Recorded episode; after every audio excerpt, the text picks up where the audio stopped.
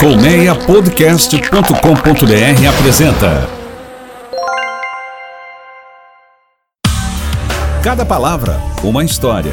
Um bate-papo sobre curiosidades da língua portuguesa. Olá, eu sou Poliana Bretas e este é Cada Palavra uma História com o professor Dionísio da Silva. Toda semana a gente traz para você uma curiosidade sobre palavras e expressões dessa língua tão complicada que a gente fala, que é o português do Brasil.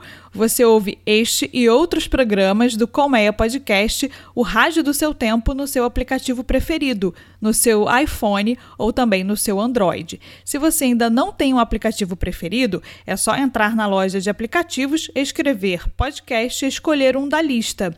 E aí é só procurar o cada palavra e assinar para não perder nenhuma atualização.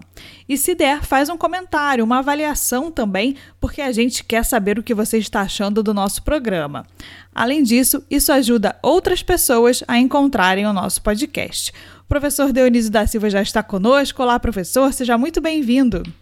Olá, Poliana Bretas, querida, bem-vinda seja você também, bem-vindos os nossos ouvintes. E olha, professor, hoje nós temos uma palavra que é um trava-língua, viu? Sempre que eu vou falar essa palavra, a palavra mal sai, que é defenestrar. Muita gente se enrola para falar essa palavra. Qual é a origem dela, professor? A origem dela é o latim fenestra, que quer dizer janela. Então, fenestra deu no, portu... no francês fenetre e deu o verbo defenestrar, porque nós é, nós misturamos muito, tanto no, no, no, português quanto no francês, as influências latinas, são línguas neolatinas, né? Mas defenestrar quer dizer jogar pela janela, originalmente. E hoje significa demitir. Mas não é assim demitir qualquer um. A gente defenestra um ministro, um secretário de Estado, alguém que tenha um cargo executivo, não é? Porque ele, a, a origem da palavra é que numa reunião na política na Boêmia, um território de Praga, é, na Tchecoslováquia, então, é, numa das reuniões, para se livrar de quem conduziu a reunião, eles realmente jogaram as pessoas pela janela, aqueles dirigentes, eles jogaram pela janela e não estavam no primeiro andar, nem no terra, estavam lá no segundo. E claro que isso ficou na história e é, se consolidou como demitir alguém do alto, não é? Demitir, defenestrar. Não é muito estranho, Poliana, jogar pela janela. Na Idade Média, na Baixa Idade Média, na Baixa Idade Média não, já na Alta Idade Média, vindo para o Renascimento, é, era comum pegarem os, os agiotas e jogarem numa ponte é, jogarem no rio, lá do alto da ponte. Tanto na. Se, se juntavam todos que deviam para ele, levavam o agiota lá para o meio da ponte e jogavam o sujeito no rio. Ele, em geral, morria afogado. Ou então, se ele se salvasse, ele tomava um susto danado e nunca mais cobrava ninguém. Então, essas expressões se consolidaram, né? ficaram com uma forte marca na linguagem popular. Uhum. E a origem de demitir é completamente diferente, então? Completamente diferente, porque demitir tem o mesmo étimo de missa. Porque é, é, quando se reza uma missa, no final se diz que você, o padre diz, ite missa és missionário, é alguém que vai, que é enviado, né? Demitir é o contrário, alguém que é tirado dali. Então, demit, demitere é não enviar, é colocar para baixo, é tirar. É, esse é o significado original do latim, demitere. E deu o demitir em português. O demitir tem muito a ver com os dias de hoje, porque há muito desemprego, né? E esse des é um prefixo que no latim sempre diz o contrário do que o étimo está indicando. Então, emprego, desemprego, e como nós, e, e, e, só que às vezes ele muda, pode ver que a gente não diz desmitir, é demitir, né? Uhum, é verdade. É o contrário de admitir. Né? Então você. De, veja, outra palavra que tem o mesmo étimo, a gente vai é, falando e aparece, né? Admitir, demitir, empregar, desempregar. Agora, professor, muitos ouvintes é, gostariam de saber qual é a origem da palavra banana, que para muitos é a fruta preferida, né, professor? A banana tem um nome tão lindo no, na classificação do Linneu, aquele sueco que deu nomes latinos à nossa flora, a nossa fauna e a nossa flora. É interessante, né, Poliana? Flora é nome de pessoa, mas fauna não, né? Não. o reino animal ninguém quer ser. Até o primeiro, né, professor, aparecer. Daqui a pouco aparece uma fauna. aparece uma fauna, porque ah. fauno é aquele que é representado em geral como uma espécie de bode, né, com um copo de vinho na mão e tal. Também não é nome, mas a Flora, a Flora é, é, nome. Aliás, é uma grande poeta, Flora Figueiredo, minha amiga paulista. Mas então, é, a, a, na, na, classificação que o sábio Linneu sueco deu no século XVIII à fauna e à flora, ele chamou a banana de musa paradisíaca.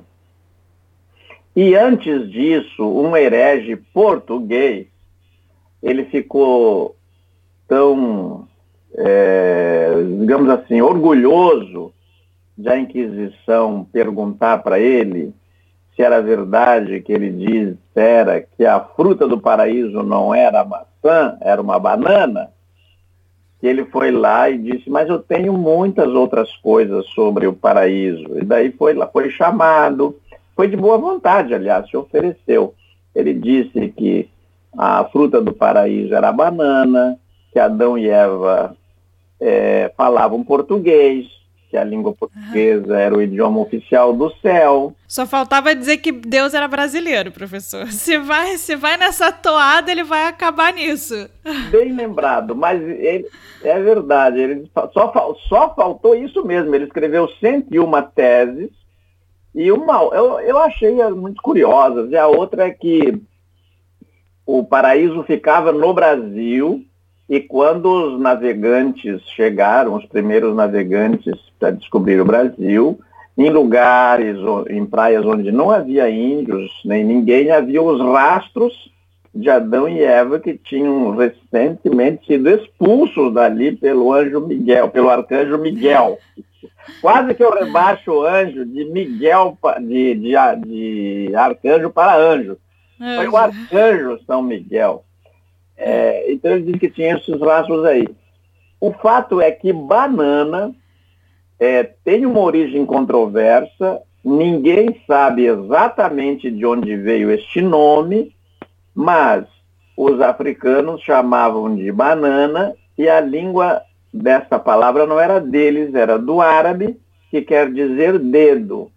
O que se diz é que banana tem esse nome porque tem a forma de dedo, e dedo em árabe é banana. Mas dedo em árabe é também é, maús, se fosse assim. Aliás, a banana em árabe é maús.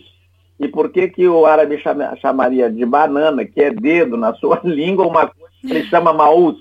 A menos que ele tivesse duas palavras, como em geral acontece, né? Para designar a mesma coisa. Sim, é verdade.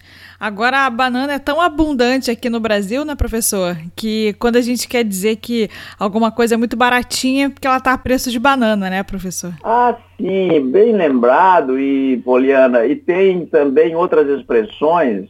Há muitas expressões com a banana. Tem esse apreço de banana, porque ela é uma fruta nativa, não precisa plantar, ela dá por conta própria.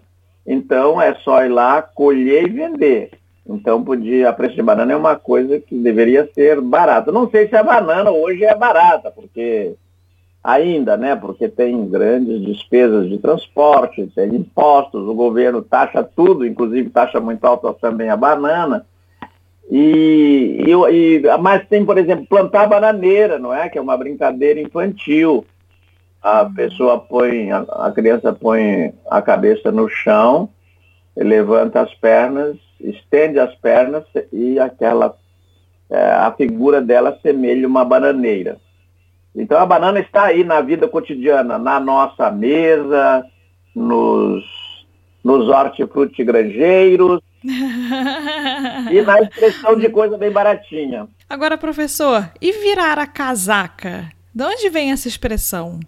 Eu acho que vem desses partidos políticos aí que toda hora viram, né? Quando você olha assim um sujeito que foi candidato, que é candidato, você olha, ele já foi do partido tal, do partido tal, do partido tal. Às vezes tem alguém que foi de 8, 10. E daí eu hum. sugiro aos ouvintes que deem uma olhadinha no programa dos partidos políticos no Brasil, porque são todos iguais. Então, os programas nossa, os partidos ditos de direita têm os programas até mais bonitos do que os, os ditos de esquerda. O certo é que quando eleitos todos fazem o contrário do que está no, no curso. Mas virar a casaca, eles aprenderam ainda no século XVIII com um rei da Sardenha chamado Carlos Manuel, foi o Carlos Manuel III. Ele ficou 43 anos no poder, Sardenha, aquela ilha perto da Itália, porque quando ele achava que a França era mais forte e podia apoiá-lo, ele vestiu uma casaca com as cores da França. E quando ele achava que a Espanha estava mais forte, ele virava a casaca, porque ele já tinha feito um forro com as cores da França. Então, uma face da casaca tinha as cores da Espanha e outra face tinha as cores da França. E ele virava a casaca de acordo com a conveniência. E por isso passou a designar aquele que troca de partido a cada conveniência e também troca de ideia, de ideias e tudo conforme a conveniência. É, não é bobo, né, professor? É bobo, eu sou mais esperto. E esse Carlos, é. esse Carlos rei da Sardenha, esse Carlos Manuel II, ele ficou 43 anos no poder. Olha, pensa o que, que é. Naquela época as pessoas não viviam tanto assim. E ele ficou 43 anos no poder. Quer dizer, ficou a vida toda. Desde ficou que ele se tornou adulto, ficou no poder. É verdade, ficou a vida toda. As pessoas nem sabiam mais o que, que era o, o que, que era a Sardenha sem ele, né, professor? Não, a Sardenha semoar, como é. né, letar semoar o Estado sou eu. Esse foi o professor Dionísio da Silva no Cada Palavra Uma História. Professor, sempre um prazer. Muito obrigada por nos brindar com essas curiosidades, com esse conhecimento e até de repente, viu, professor? eu queria dizer, reiterar, que eu gosto, gosto muito de fazer esses programas com você, Poliana Bretas, e tenho certeza que os ouvintes também gostam dessa nossa interação. Muito obrigado e até de repente. Que como é essa expressão aí? Até de repente. Até de repente. Esse foi o professor Dionísio da Silva, no Cada Palavra uma História, sempre uma curiosidade sobre palavras e expressões da nossa língua portuguesa. Novos episódios toda terça-feira, não perca, no seu aplicativo de podcast preferido ou então no comeiapodcast.com.br. Estamos também no Twitter, no arroba palavra história. Antes de terminar, uma dica para você que tem filhos pequenos, netos, sobrinhos e afilhados. O Colmeia Podcast produz o programa Pequenos Viajantes, Grandes Aventuras com a Renata Rodrigues, que te ensina a planejar e aproveitar o melhor da viagem com as crianças. Confere os pequenos viajantes, grandes aventuras em colmeiapodcast.com.br ou no seu aplicativo de podcast preferido. O Cada Palavra Uma História fica por aqui. Eu sou Poliana Bretas, um beijo grande e até o próximo episódio. Cada palavra, uma história. Um bate-papo sobre curiosidades da língua portuguesa. Colmeia Podcast, o rádio do seu tempo.